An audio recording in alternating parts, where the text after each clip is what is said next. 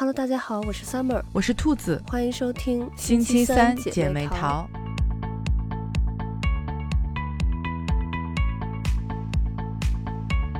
上周我跟兔子聊天的时候，突然发现兔子以前在提到他另外一半的时候，都是说我男朋友什么什么，然后上周突然就改口变成我老公，所以我们要恭喜兔子新婚快乐。谢谢谢谢，其实我刚开始改口的还不好，就是，呃，已经领完证了，然后但是第二天再说到这个事儿，我就还是会下意识说啊，我男朋友呢，然后他们就说不对不对，你现在不能说男朋友了，我说哦哦，对对对，要改口了，然后，对，然后才慢慢改过来的。嗯，对，其实我觉得你看我结婚都。快十年了，今年是第九年了嘛。嗯，然后我其实有时候叫我老公什么的，然后也都会觉得挺别扭的。我还是就习惯就叫叫他本名，叫他全名这种的。所以新婚新婚感觉如何？嗯，好像也没有什么。太大的区别感觉。那你们就是现在都嗯有什么打算吗？就是嗯要办婚礼吗？然后嗯婚纱照啊什么这些的，就是有计划吗？嗯，我们最近就是在筹备这些事儿。嗯，所以最近就是觉得非常的累，就是下了班之后，嗯。就感觉是又上了另外一个班儿，嗯，是，所以就是这一期就也想和大家聊聊，嗯，准备婚礼的这些事儿，嗯，然后也可以给大家一些呃小建议什么的，嗯，我感觉咱们这个节目就涵盖了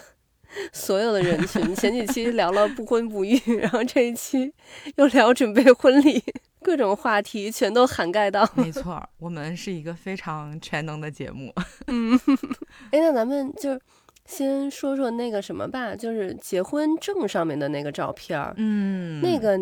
就是现在，因为我们当时我记得，呃，那个年代好像已经开始就是。可以有小幅的那种修片了，就是这种证件照，但是好像还不是特别多。因为我就发现，我现在去拍证件照，就包括在新西兰这边，他就是都会帮你，就如果你找那种亚洲人，就是华人或者韩国人，他会帮你修片，修那种最美证件照什么的。然后像结婚照，我因为我朋友他也是前几年结婚，然后回国去领的证，嗯，然后也是就是帮他修的还挺美的。但是我们当时就是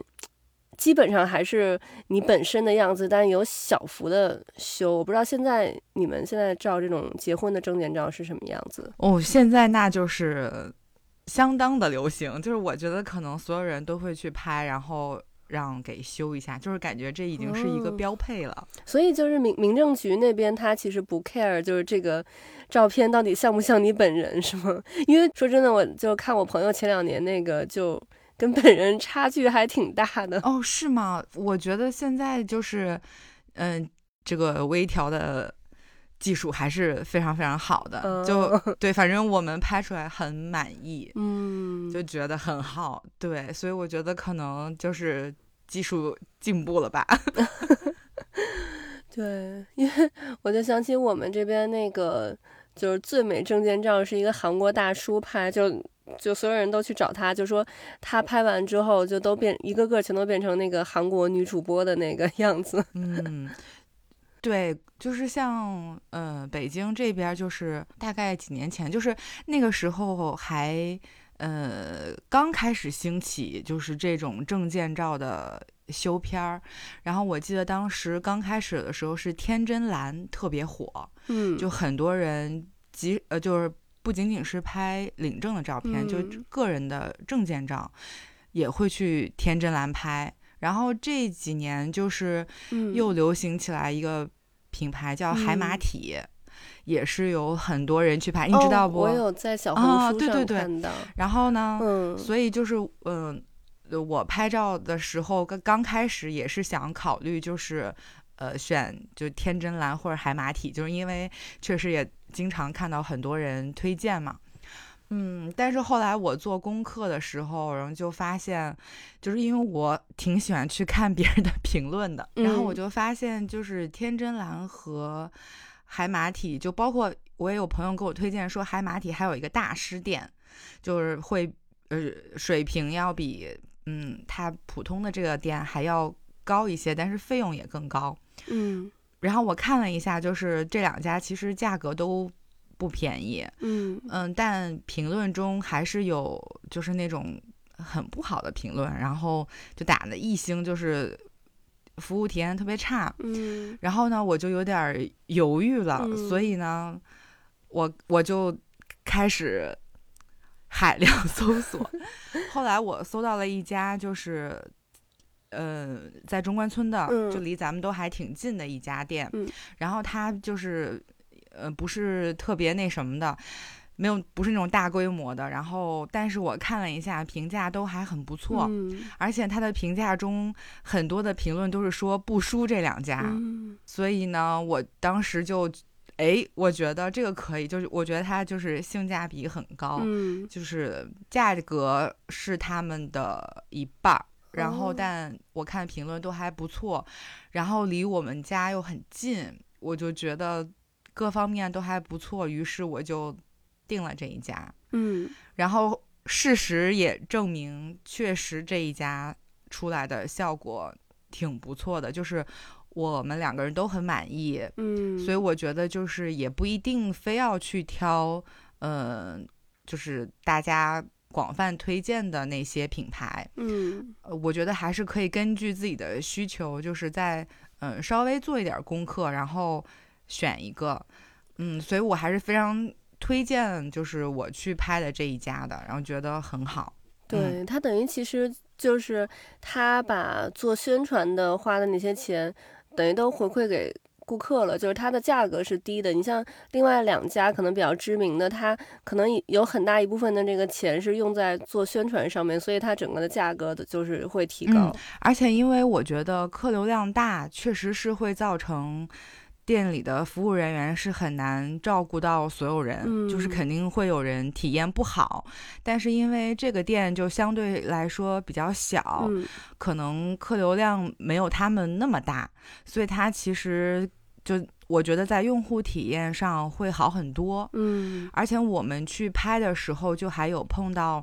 呃，是来拍纪念照的，且他们就是之前都是在他家拍，所以我就觉得他其实回客率也很高，就是大家都很满意，然后还会愿意愿意再来找你拍。嗯，对。然后当时哦，那个那一对儿那个女孩还给他们提意见说：“哎呀，我希望你们能再多进一点儿呃新的衣服。”她说：“那个我在你们这儿拍了这几次，然后就感觉可能再拍衣服都。”就换不过来了，然后才想要一些新的衣服，所以就可见他们对这一家是很满意的，就是每年都回来拍，我就觉得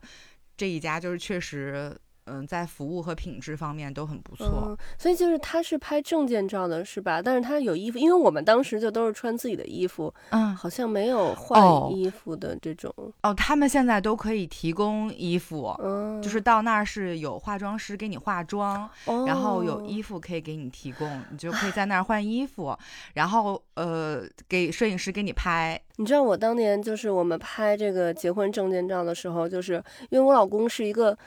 对时间特别敏感的人，他就是约定好的时间就一定要就是按那个时间不能迟到。嗯，然后我们俩就是那个当时约好了，呃，那天拍照嘛，然后他到我们家去找我。那天我跟我妈出去干嘛？然后呢回来就是到家稍微晚了，可能十分钟十五分钟。然后我老公就就不开心了。然后我在家就是回家之后我就开始。化妆啊什么的，弄头发准备这种，然后我老公在那不开心，然后我当时就想，哎呀，今天这么不开心，要不然别去拍了。但是后来还好，我们俩就情绪就调整过来了，然后去拍。然后如果就是现在他有这个这个他给你弄妆法的话，我感觉就。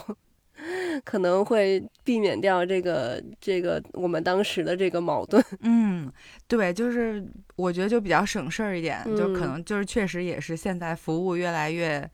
这个先进了，他就基本上什么都有，就对。然后他们家就是呃，除了领证，也可以拍其他的，比如什么证件照，嗯，呃，入学照，还有那个呃，就是家庭的那种集体照。然后我看他嗯家也能给宠物拍照，就是哦还挺多样化的，而且他修片也很快。我们在那儿等了没一会儿，嗯、就哦现场可以给你哦看，当就是看就修好嗯了是吗？对，当场就修出来，哦然后会现场给你看，就是你觉得满不满意。嗯嗯，不满意还可以再给你微调，然后 OK 了之后，他是会给你现场洗出来，然后你就直接带去民政局就可以了。哦，那很方便。不过我觉嗯得就是对，我作为一个过来人，我其实有我有两方面的想法。第一个，我是觉得你像我现在，我已经不记得我当时，呃，拍这个结婚照是花了多少钱了。嗯，所以就很多人他可能在纠结于说，嗯，我是花便宜一点的，但是可能，嗯、出来的效果一般，还是嗯说我花贵一点的钱，但是可能，嗯、出来效果会非常好。他在这两方面纠结的话，其实我的感觉就是，你就花贵一点儿，这样嗯你其实像过了这么多年之后，你不会再，因为它其实也没有可能差个几百块钱，也就是没有说差到很多。那你这么多嗯年过去，你不会就是在 care 那几百块钱了，但是你得到的是一个就是。很美好的一个体验，而且就是你不会说因为就觉得哎呀，我当时就是省了这几百块钱，结果我没有拍到我满意的那个效果，就永远有这个嗯遗憾。没错嗯，觉得就是嗯可能如果是现在在考虑犹豫到底是选哪个的人，我觉得这个是一个小的建议。然后，但是另外一方面呢，我又觉得其实这么多年过去了，这个这个照片儿就。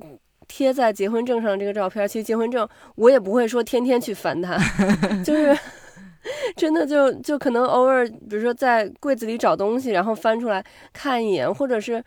嗯、我好像觉得没有什么太需要用到它的时候，所以其实这个照片你照的怎么样，其实也就无所谓了。而且这个结婚证也不会说到处给别人看，都是自己留着。你像我老公，他就是一个特别不 care 证件照的人，因为我每嗯回就是证件照什么的，我都会就是准备的特别好嘛，然后去嗯拍。然后我老公他就是特别随意的去拍一张证件照，包括就是什么护照的那个照片什么的都非常的随意。他就说反正这个无所谓，就是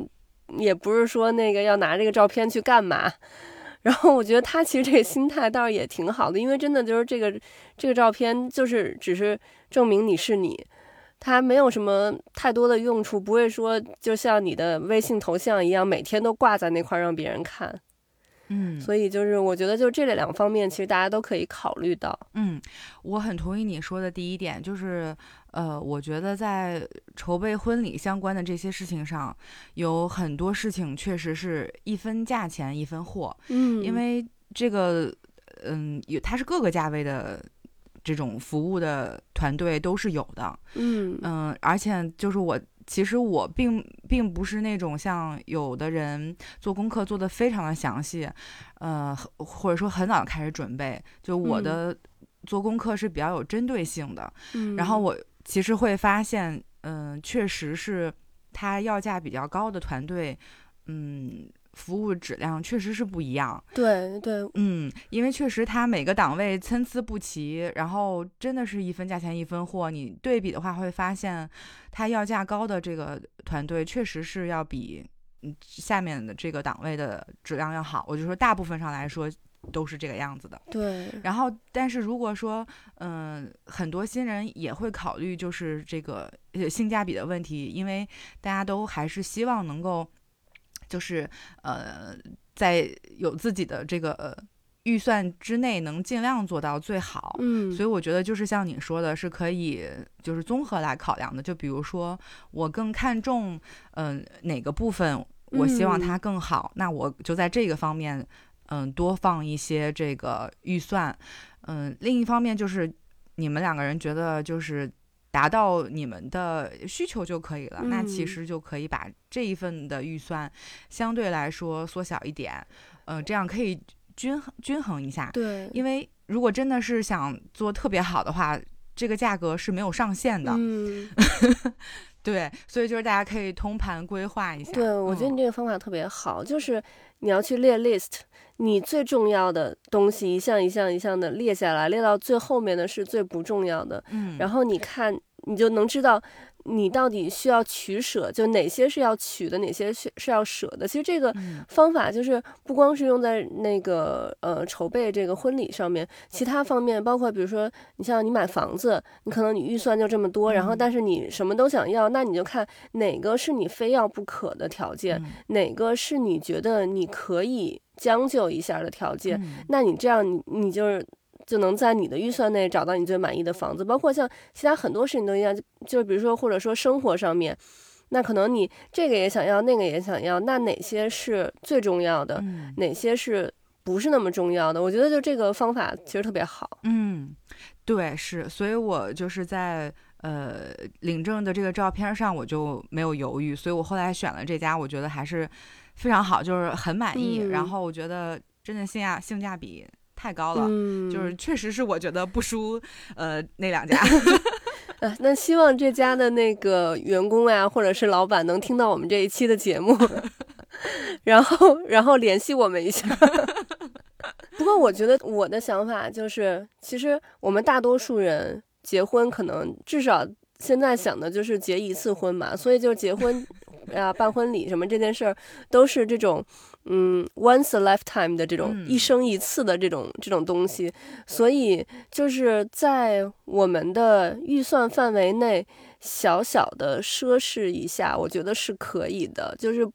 嗯，不然的话，你总会就是可能过，就是多年之后，你会觉得有一个遗憾，心里会有一个疙瘩在这儿。嗯你不如就是，但是一定要在就是你能承受的范围内啊，不能说就是说那个我可能。我能我能承受五十分的这个，但我一定要做到一百分的，这个就就就太超过自己的这个能力范围了，就就反而我觉得不好。但是就是在你的能力范围内，你可能你能五十分，那我就做到五十分，或者是稍稍高一点点，做到六十分，就是都是可以的。然后，嗯，当时可能觉得，哎呀，就是会不会有点太奢侈？但是那个你之后，我觉得就是觉得。嗯，没有遗憾，然后想起来都是很很满意、很开心的这个回忆，我觉得我觉得就好。嗯，对，确实是这样。而且我觉得，大部分情况下来说，我感觉女生相对来说会更，就是想的更多，然后更仔细一点儿。我我感觉男生一般，呃，没有那么多的这个想法和意见，嗯，所以其实，嗯，女生会考虑的多一些。所以。我觉得女生就是可以按照自己的意愿和想法，因为一生就这么一次嘛，就是嗯肯定都希望自己的婚礼是呃相对来说完美的和满意的，就是接近自己的想法的。所以说，我觉得就女生可以多主导一些，嗯，然后做到让自己开心就好。对，所以就是说一般就是婚礼都是呃女方这边嗯、呃要求的嘛。嗯你像 像我当时就是我嗯们结婚是没有办婚礼的，就是因为我是一个嗯不太喜欢这种，我我就会觉得有点尴尬，就是就这种场合我不太喜欢，就是嗯在那么多人的注视下，然后而且我又泪点比较低，比较容易激动，嗯 然后但我又不太喜欢在外人面前就是展露出很多的这种情感，嗯所以我就当时嗯没有决定办婚礼。不过我们就是后来是有在新兰这边办了一个小的仪式，而且因为我是从小就想在大溪地嗯呃度蜜月嘛。然后，所以我就想说，那这个钱我们就，因为我也不想办婚礼，然后去大溪地度蜜月就，呃，费用也比较高，那不然我们就把这个钱就留给蜜月吧。然后，不过当时我同事就跟我说，说女生一定要办婚礼，是为什么？就是你要让男生知道办一次婚礼有多累，有多辛苦，这样他就不想要再办第二次，他就不想要要再再结婚。我我现在觉得其实是有道理的，就是你要让他就从经济学的角度上，你要让让一件事它成本变得高，嗯他就不想要 再去，他就是会觉得，哎呀，这个成本这么高，我如果舍弃掉了的话，然后就损失很惨重，他不想要再去重新来过一次。嗯，就是，所以我也挺想问你，就是你，嗯，会会，就是现在再回想起来，就是嗯，没有办婚礼，会觉得有点遗憾吗？嗯，就是说，如果我回到当时的话，我我觉得我肯定，我可能还是会选择不办婚礼。嗯，但是呢。我是一个很奇怪人，我不喜欢自己去当婚礼的主角去办婚礼，但是我很喜欢去参加别人的婚礼。然后包括我现在，我就我我都很想，就是一直在想说，哎，将来我孩子的婚礼啊，怎么怎么之类的，就 对对，我就是其实还挺热衷这种事儿，但我不喜欢自己去当主角这样子。嗯，对，我觉得还应该还是有有一部分的人和你的想法是一样的。嗯嗯，我当时看你去大溪地度蜜月，我当时就是超，就是一下子就爱上大溪地了。我嗯，我那会儿就说，哦，在大溪地要是能办婚礼，那真是太美了。对，因为大溪地真的就是嗯海岛的天花板吧，因为真的就大溪地它那边嗯消费啊什么的就都比较高，然后所以去的人也会比较少一点。我们当时就想说，哎呀，我们。就度蜜月去了大溪地，那以后我们去别的海岛，就感觉都可能都没意思。但是现在其实我我觉得并没有啊，就 现在尤其有了孩子之后就很累，然后就想，哎呀，什么时候去一个海岛去放松放松？因为我们最近就可能在计划想去。那个斐济就有那种亲子酒店，就是有小朋友那个酒店里头可以小朋友玩的那种的，然后我们就想去那种地方，然后把小孩放到那边，然后有人帮我们看，然后小朋友在那边玩玩，然后我们两个就在沙滩上放空就好，什么都不用做，就就只要孩子不在身边就好。理解你的心情。所以你们这个婚礼，因为你有给我发那个你挑的那个场地的那个照片，我真的好喜欢那个场地啊！因为我也是很喜欢这种草坪婚礼。哦，对，就是我是因为我当时就是这样想，就我一直很想要呃草坪婚礼。嗯，然后呃，因为我们是就是办两场嘛，然后在嗯他家办一场，然后在北京办一场。嗯，然后他们家就是呃是主要的这个仪式和流程都会在。在他们家办，然后北京就相当于是一个回门宴、答谢宴，就不会有接亲的那些环节了。就是一个，我就希望它是一个很温馨的一个呃仪式场面，然后请我们双方的这个朋友们来，嗯，所以我当时就是呃在看场地的时候，我真的是第一眼就看中了这个场地，嗯，然后。嗯，但是我们一般不是都还会，就是说多选几个对比一下嘛。嗯。然后我其实还有一个场地，是因为我去他们家吃过饭，然后我知道他们家有草坪，然后也还是很不错的。嗯，所以我当时的想法就是在这两个当中选一个。嗯。我然后我觉得就是挑场地这个事情，就也挺有也挺讲缘分的，因为。其实我们定的这个婚期就很紧张，嗯，理论上来说，很多人都是从去年就开始会定今年，嗯，上半年的这个时间了。但是我们是就是最近才定的，嗯嗯。然后呢，那个我去吃过饭的场地，他就是已经那一天就已经定出去了，嗯。然后那就没有办法了嘛，没有办法了之后呢，就就就问这边的这个场地，然后哦，没有想到。嗯，他们家因为有两块是草坪，嗯，没有想到竟然还有一块草坪是，嗯，还有位置的。然后，所以我们其实是在我们去拍呃结婚的证件照的那一天，嗯，上午去看的这个场地，嗯，然后看了之后也非常的满意，然后当场就呃签合同定了，然后等于是定完所有这些事儿之后，然后就。嘚嘚嘚嘚跑去拍那个，所以你们真的很幸运，就这个等于是你们的首选，然后你们就订到了。对，对，就是真的很幸运。然后，所以我就觉得说，呃，就是这一，就是真的还和这个场地挺有缘分的。嗯嗯。然后，那你们最近是那个刚拍了结婚照，是不是？对，就是拍照这边是。是这样的，我想先说说我们领证那一天。嗯，然后因为呃，领证其实我之前有思考过一个问题，就是领证那一天，呃，因为是我们是一个工作日请假去，然后我当时在想，那就没有人可以帮我们拍照片了。嗯，然后呢，我就是开始上小红书去搜。呃，因为我们约的是在西城领证，然后我就想搜一下，就是有没有相关的注意事项，或者说它里面是不是有工作人员可以给拍照啊，然后什么的。嗯，然后我一搜才发现，呃，已经有这样的一个产业叫领证跟拍。然后我想说，哦，天哪，就是，呃，摄影行业已经。开始这么卷了吗？就是连领证都有跟拍了。这个细分市场已经细细分到非常细了。是，然后我当时就就跟发现了那个新大陆一样，嗯，我就开始在小红书做功课，就是搜领证跟拍，嗯嗯，看看都有哪些比较好的，嗯嗯，然后因为我比较喜欢相对来说。呃，纪实一点的风格，就是它能能捕捉到我们两个人的情绪，就是其实比较考验摄影师抓拍的能力。嗯，然后我就搜了功课之后呢，就选了嗯几个我觉得还很不错的摄影师，然后 就开始嗯。给人家发私信，因为其实已经很紧张了。就是我等于是在我们领证的上一周的周中的一个晚上，然后才知道了原来还有领证跟拍这个东西，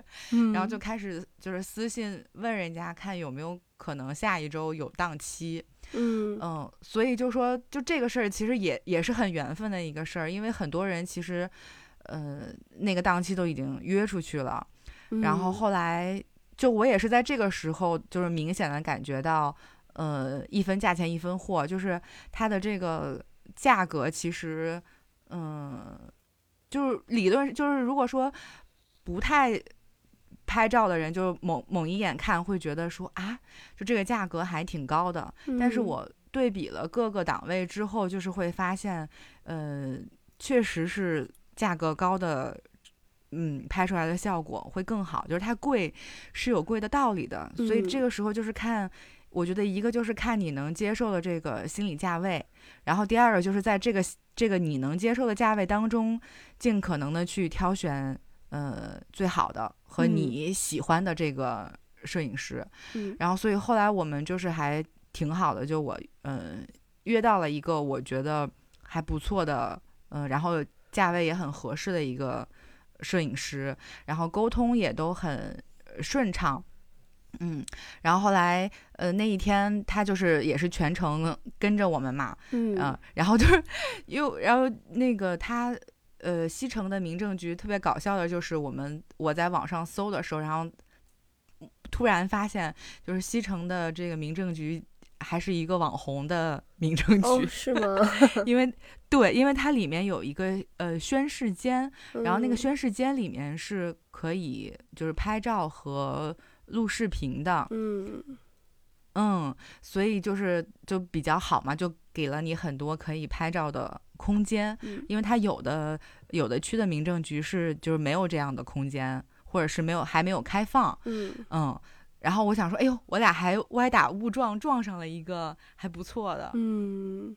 对。然后我们那天到的也挺早的，就没有等，嗯，就直接就进去办了，就很快。嗯。然后后来就是，呃，因为他领证跟拍是就是可以选择一个或者是嗯两个外景地，就是你除了在民政局里面帮你拍一些照片，你还可以再选。然后我当时是选了呃两个外景地，嗯，我们两个人之前就是呃去东郊名巷玩过，嗯，然后当时在那儿拍照就是感觉很好，所以这一次的话我就又选了一个东郊名巷，嗯，然后另外一个就是选的是去胡同里面，就是因为还是很想拍有北京特色的这个嗯照片儿，对，然后我们就去了那个。杨梅竹斜街，然后因为那个里面也是我很喜欢的，就是反正都挑了一些我喜欢的地方，然后就比较有缘分的也是，嗯，因为之前大部分人去杨梅竹斜街，就是他们，呃，固定会拍的有有一两个就是那个咖啡厅，然后因为我不是特别爱喝咖啡嘛，就是这些地方其实我都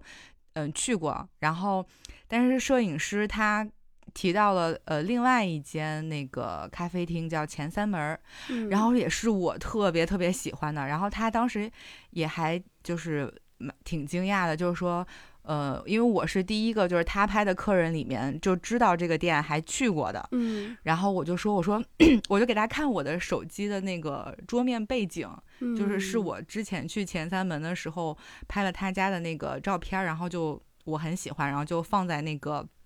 当手机背景了。我就给他哦，看，我说这个是我最喜欢的咖啡厅，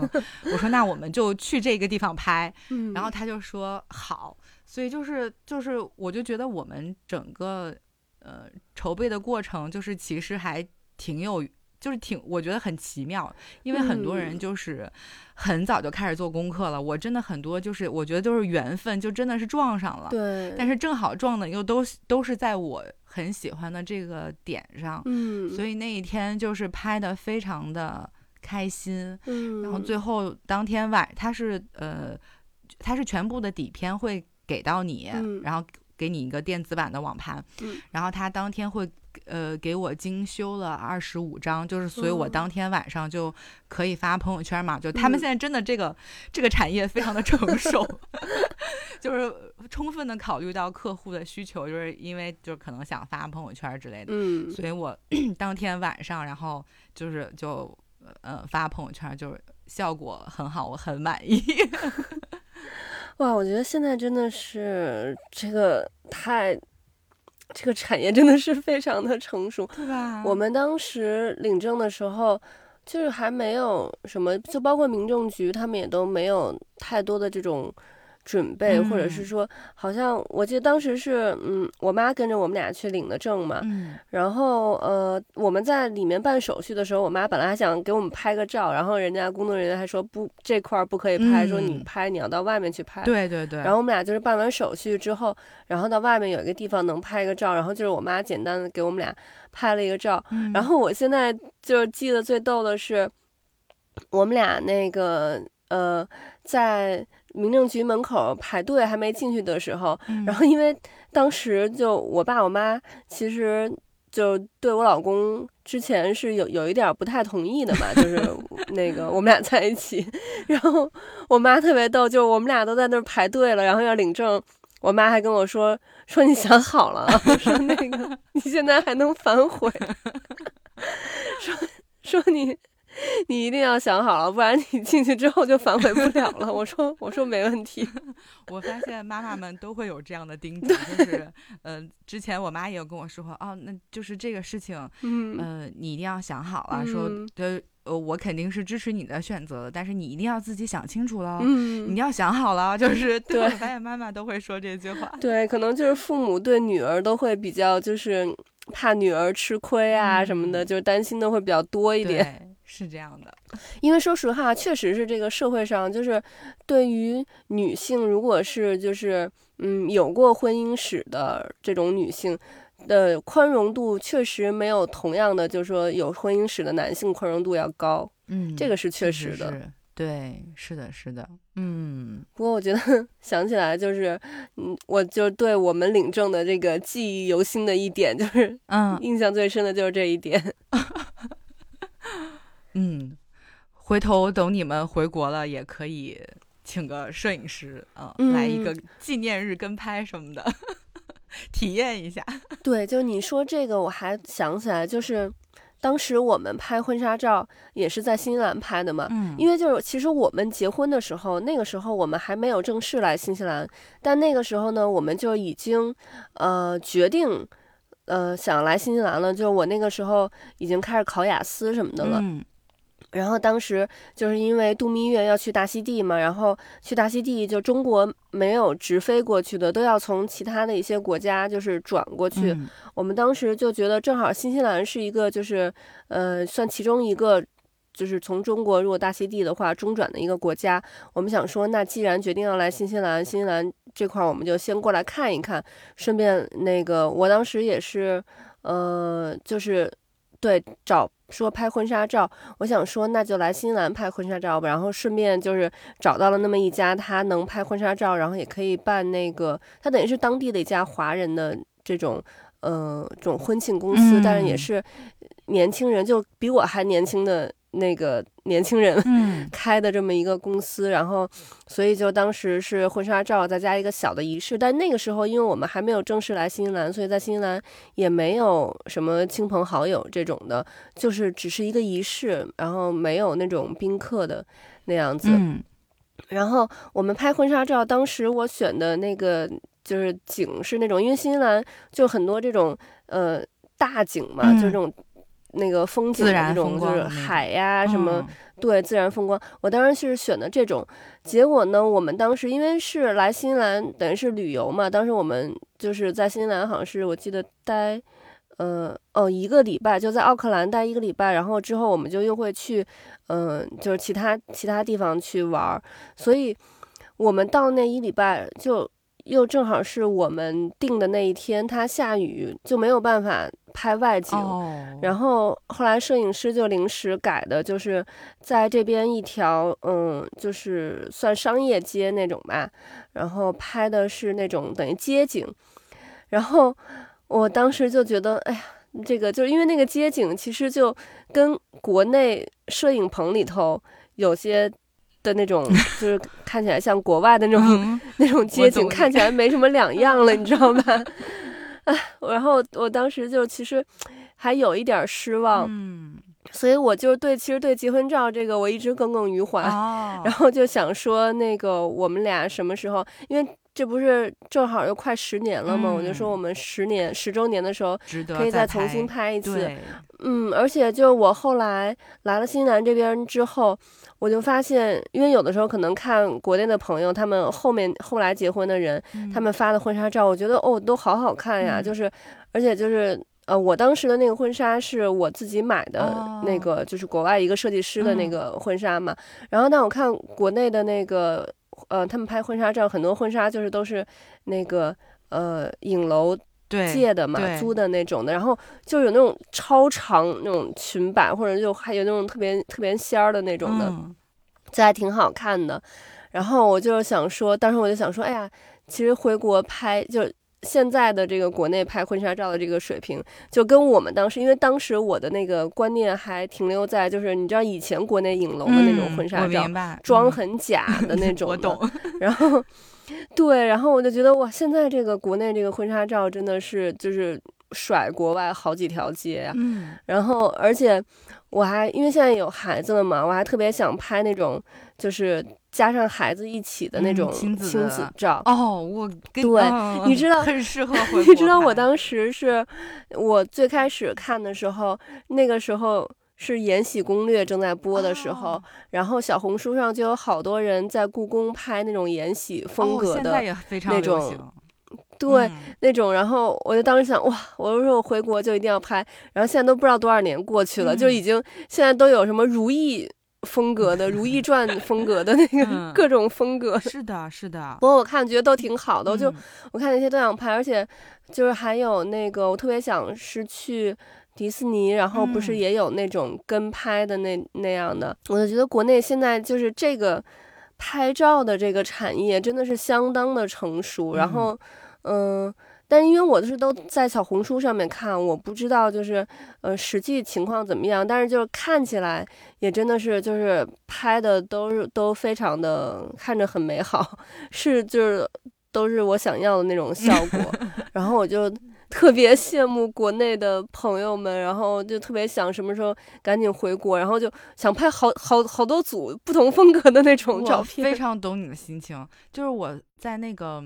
呃，搜领证跟拍，包括就是后来，呃，因为婚礼也要有这个跟拍的摄影师嘛，就在小红书上做功课。嗯，真的，然后我就发现，就是像这种亲子跟拍，还有什么纪念日跟拍，呃，生日跟拍，就是包括现在拍孕妇装，就是都比以前要就是时尚好看很多，然后又。又很自然，就是反正我就是觉得很喜欢，然后我就想说，哦，真的是，嗯，然后我想说，嗯，我都开始想好，我说明年的那个结婚纪念日我也要拍，因为你知道，就当时我来新西兰这边，就是嗯拍这个婚纱照嘛，然后就拍之前那个他们那个团队就是有提前过来跟我沟通，然后他跟我说，给我拍照的那个人是之前也是从国内过来的，然后之前在国内都是给那个就是时尚杂志拍那种大片的什么的，然后化妆师是呃从上海过来的，也很有经验，但当时给我化妆，我不知道就是。好像我的脸是不太适合浓妆，就是还是说他那个妆是不适合我，反正就，呃，我我我我家人，然后那个包括我老公，就是他们都觉得那个妆就当当天化的那个妆不太适合我，就还不如我自己平常化的妆，可能是。我觉得我可能不太适合浓妆吧，因为我自己就有时候给自己化浓一点的时候，我觉得也是不好像不如淡妆好看的样子，所以我就特别怕那种很传统的，你知道很传统那种影楼照都会给你画那种超大的浓妆那种的。然后我就想说，但我看现在的这种新的好像都就是妆会比较自然一点。对对，现在就是不流行这种大浓妆了。就我特别懂你，就是因为以前。就是就像就哥哥姐姐他们结婚的时候拍的那些婚纱照，就基本上就是在棚里面置一个有一点点假的景，然后穿那种那个衣服，就是质感也看起来没有那么好，然后一个很浓的妆，然后就是现在看就很像是 P 在那个背景上的那种感觉。嗯，然后但是现在的话就是呃，它就是比较，因为现在都是影楼的那种还有，但是比较少了，就是。相对来说比较流行的是那种工作室的，然后它风格都会嗯比较嗯自然一点，就是像我那天他给我化的妆就嗯不是那种很浓的，就是比较自然的，然后就是画出来至少跟你的本人没有差别，非常非常的大，对，所以我觉得还挺好的，嗯，而且我觉得最尴尬的一点是，因为我本人平常是嗯。当然，我平常跟朋友们就是聊天、自然交往的时候，我也就还笑的挺多的。但是我不知道，我拍照我不是很喜欢笑，而且尤其不喜欢大笑。然后，明白。就我很怕碰到那种摄影师一直跟我说你要笑。就是你知道，我去年还是前年跟我朋友就在这边，嗯，租了汉服，然后拍照，然后那个摄影师一直跟我说你要笑。然后，然后一直让我要咧开嘴笑，然后我就觉得，就首先我自己就是这种表情，就我就不是很自然，让我不是很舒服。然后另外，因为我当时我穿的是汉服，我觉得汉服又不太适合这种，我觉得汉服就是很适合那种比较相对庄重优雅一点。对，就就所以我就觉得，好像就是现在，因为其实你去看那些时尚大片的话。其实大就是也不是都是那种笑的，我觉得笑就看起来就感觉有有有一点点廉价的那种感觉。嗯，就我觉得，嗯，拍婚纱照就是摄影师如何调动嗯新人的情绪是非常重要的。嗯，因为就是像呃我老公他平时也是不怎么拍照，然后他拍照的那天就很紧张，然后。就手心一直在出汗，你知道吗？就是因为他就其实不太知道自己要，嗯，怎么摆 pose，然后怎么笑，所以其实是很考验这个摄影师调动你的情绪的这个能力。所以我觉得就是像你说的，就是第一个他会，呃，判断一下，就是说，嗯，你笑起来好不好看，你适不适合笑？因为就像，呃，有的时候，嗯。我老公被调动的还挺好，有的时候因为他太紧张了，然后导致于他其实就是笑起来肌肉有点有点抖，然后呢，摄影师就会说哦，他说没关系，他说你你也可以不笑，就我们也可以拍几几几组酷一点的，就是你酷一点的也行。然后等到过一段时间他稍微放松了一点，然后他再调动你的情绪，然后让我们互动啊，让我们就是看对方，然后就是嗯自然的有一些笑点，然后他再。抓拍我们的这个情绪，所以我觉得其实很考验摄影师，就是就是调动他的情绪，因为都是第一次见面也不熟，你要让对方就是慢慢进入到这个状态里面，其实还是有难度的，我觉得，所以就就是挺考验摄影师。我那天就觉得摄影师挺挺累的，因为 他得不停的就是调调动我老公，因为我笑点比较低嘛，嗯就他稍微逗一逗我就乐了。嗯，然后，但是我老公超级紧张，就是我俩一牵手，我一摸，哇，手心里全是汗，就他嗯特紧那张。这点我老公嗯倒是相反，就我老公可会假笑了，就就是那种那个拍照那种职业性的假笑，特别会。对，然后那个摄影师那天也是，就是有时候会说他是假笑男孩他说：“哎，你你又让我看见了一个假笑男孩儿。”然后他就会再调动一下，逗逗我们两个人，嗯然后就会嗯好。我觉得这个还挺好，嗯因为你知道我这边就是我在奥克兰这边有一个我比较爱用的一个摄影师，因为我特别嗯喜欢他的那个风格，他的就是嗯他后期的那个风格就是很洋人的那种洋人大片的那种、嗯那种风格，我特别喜欢。嗯、就是色调比较偏偏暗一点的那种的。哦但是那个摄影师呢，他他跟我同一个星座的，就你知道我们这个星座本身是嗯那种应该是特别特别活泼、特别会说话的那种，但是嗯就是他比我还腼腆，你知道。然后那个摄影师每回拍照的时候，他都不怎么说话，然后就他人特别好，但就特别腼腆。然后，嗯但这个摄影师还好，他不会老让我笑，但只是他不知道要怎么去调动我们的情绪。然后另外嗯。就老让我笑那摄影师是我朋友认识的一个一个摄影师，然后嗯。那个摄影师真的是他就只会让你笑，但他不知道怎么去调动你的情绪，他就说嗯。你要笑，你要笑，但他其实他可以，他给你讲一个讲一个笑话，或者说给你、给你嗯那个讲一个什么情境，让你去进入到那个情境里，但他没有，他就只、嗯只让我笑。但确实有的时候我也看到，就可能有一些笑的拍出来的效果也不错，但是我就总觉得，哎，那个不是我，就是而且当时。嗯拍照当下的那个感觉也不是那么的好，就是就是感觉不是很自然的那种感觉。嗯，没关系，等你回过来，就是找一个你觉得还 OK，你就事先把你的这些需求就是告诉他，然后看他能不能就是做到，然后你就挑，再从中挑一个你最满意的。嗯，我觉得在国内拍这些都不是问题对，题。因为国内真的人 才太多了，因为这边本身人就少，所以就是你能选择的也特别少。嗯回国的话，就是可选择的很多，所以一定能找到让我满意的。嗯，不过我挺好奇的，就是就国外结婚，他们也有就是婚庆公司嘛，就是像我们这种就会帮你。呃，弄弄场地呀、什么的，因为我知道，就是国外的仪式没有咱们这个这么隆重嗯嘛，但是他们其实也是会会办一个仪式，嗯所以我就是不知道国外他们办是不是也有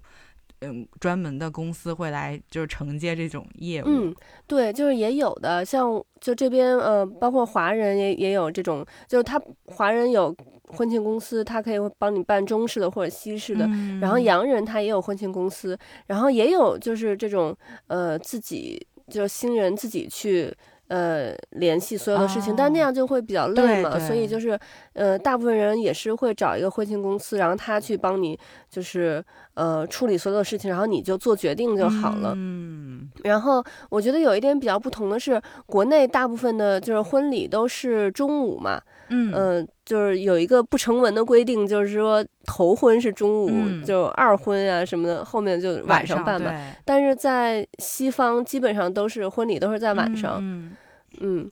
然后嗯、呃像我们这边因为酒庄比较多，所以大部分的婚礼都会在酒庄办，哦，然后呃而且大部分的酒庄也都会就是有承接婚礼业务这一项。嗯，嗯因为嗯。酒庄就很自然的，就是，呃，酒有了，然后草坪也有了，对对然后，那个吃的东西，就是有很多那种呃餐饮的公司，它是专门做这种，就是这种外派的这种这种呃呃，比如说聚会啊，或者是婚庆呀、或者是这种商业活动的这种呃这种 catering 的这种公嗯司，大家嗯、呃下午吧，差不多就会呃到那边，然后大家聊一聊啊什么的，然后呃新人就会进场。呃，西方的婚礼是就是吃完饭之后会会有那个一个跳舞舞会嘛，对对对新人会嗯对，嗯会会跳第一支舞，然后然后大家这样。但是说实话，其实我们在这边，嗯，没有参加过太多的婚礼，因为呃，要不然就我们认识的朋友已经都结了婚了，嗯然后呢，要不然就是，嗯、其实很多朋友好像我们认识的朋友办婚礼的还真不多，就是领个证，但是就没有办，可能就嗯，就是去呃度蜜月去啊，就是这种旅行结婚的这种概念。明白？嗯，我这回搜就是这些团队的时候，也会发现，嗯，就国内也也有一些新人会选择，就是像国外的这种呃形式，嗯，是就是下午开始，然后晚上。嗯，晚宴，然后也是会有跳舞，就是，但是也是一般都是选择在嗯户外的这种，就也也有选择这种形式的，但是我估计可能大部分还是会就遵照传统嘛，因为嗯，一般长辈们会觉得在晚上办不太好，对。对对对。对，因为就是怕不熟的人会觉得，哎，你这个在晚晚上办是不是？对。但是我看他们其实，在晚上办就是也很有氛围，就拍出来的那个照片和视频也很好，就是现场的气氛也好，尤其是嗯有小舞会的话，因为就有点那种 after party 那种感觉，然后其实那个现场的氛围还是很好的。对，你说起这个，我突然想起来，就是花童，因为我们家刚好是不是一儿一女嘛，然后我就感觉我们家两个。两个小朋友特别适合做花童，但我现在周围就是已经没有还没有结婚的朋友了。哎，真的，所以就感觉你你要是能回国，那绝对就是我提前预定了。真的。然后，因为你知道我，我其实我不是之前说过我很喜欢参加别人的婚礼，但是我我就不太喜欢自己当主角这样子嘛。然后我就其实还。特别就我有一个愿望，就特别想当一次伴娘，但我就至今为止从来没有当过伴娘。嗯，然后我觉得这个也是我最大的一个遗憾。但是好像就是伴娘这边就是也有一个不成文的规定，是不是结了婚之后就不能当伴娘了？我跟你说是这样的，就是我这回嗯，对我这回就是找伴娘的时候就呃。就就就遇到这个问题，因为一般就是说是要单身的是伴娘，然后呢，但是因为嗯，就是其实我周围的呃好朋友就大部分都已经结婚结婚了，然后对结婚了，然后所以要找这个单身的姑娘呢，就其实还蛮嗯蛮困难的。然后嗯嗯，后来就是也有呃咨询了婚庆公司，他说你可以这样，就是嗯，比如说你不叫嗯。伴娘和伴郎，你叫兄弟团和姐妹团，然后这样的话，比如说你可能就只有一个呃单身的伴娘和伴郎，然后他们是主要的，然后剩下的几个人，嗯，你就是可以选，就不一定是要单身的了。然后，嗯。嗯，这样的话，你就是伴郎团和伴郎伴娘团都有了，然后但你也有，因为其实呃。伴娘和伴郎其实主要就是在仪式上，就是有一些，比如说递戒指啊，或者是就是接亲的环节，有有需要他们来帮忙嘛。嗯，所以他说你就是可以这样来平衡一下。嗯嗯，真的，我觉得我此生最大的遗憾就是没有当过伴娘。然后，你你要是能回来，那个你就来当我的这个姐妹团。真的很想回来。不过我我为了当伴娘，我还就是在前几年的时候，我周围如果有朋友结婚，然后我在想，我还专门上网查，我说到底结过婚的能不能当伴娘？然后我看还有一种说法，就大部分说不可以嘛。然后那还有一种说法说，就是像我这种有儿有女的，人家说就是。就算什么十全十美的，就就这种的，就给人家当伴娘，就是好像还能挺好的，就是对，就挺好的寓意啊什么之类的。但是，可是后来就我周围的朋友他们结婚了，就都没有办婚礼了，所以我就是也一直没有没有机会当伴娘。我觉得现在感觉再过几年我再当伴娘，感觉年龄也也都不太合适了。所以我现在的目标就是寄希望于我们家。儿子和女儿能当个花童，但是周围的朋友也是能结婚的，基本上也都已经结了。我觉得这个 愿望可能也实现不了了。嗯 没关系，回来我们再想办法，说不定还是可以实现的。等我回国的时候，然后咱们再办一个小型的。对，我们就找个草坪办个 party 嘛。嗯，然后同时圆了我当伴娘和孩子当话筒的梦。你们就是比如说回来过十周年，我们搞一个 party，然后你俩哎，可以可以，对吧？然后嗯，是吧？对对，我甚至觉得其实可以。你像我们十周年是明年嘛，然后那个时候就是因为今年其实就是疫情，感觉基本上已经过去了，大家都已经放开了嘛。我觉得甚至咱们可以就是咱们就是几个朋友什么的，一起约着在国外的某一个地方。嗯，我觉得也挺好的。嗯，都已经好几年没有。出过国了，其实还挺想出去走走的。对对，我觉得就是咱们其实以后咱们也可以就是时不时的在国外咱们一块玩，就是也可以是那种 girls only 的那种 trip，嗯，就是可以呢，几个几个女生嗯一起，我觉得那肯定特别开心。对。对，那你们所以就是，嗯，你有打算办那个单身之夜吗？啊，可是我现在已经已经不是单身了。哦，对，对，我就已经是错过了这个，嗯，对，唉，这也是一个遗憾了，嗯，已经没有办法弥补了。没事儿，你还没有办婚礼，就假装可以。你说有道理，还有你可以，你可以办婚礼前。对，办婚礼前跟国内的姐妹们，然后可能出去小酌一杯啊，什么之类的，可以搞起来。对，然后我可以和你们云云聚会，云举杯啊，我们在这儿喝，你在家对。对，就关于婚礼的筹备，就其实还有挺多点可以聊的，就是每一个环节都有很多点，然后我们如果有机会的话，就是再再聊一聊。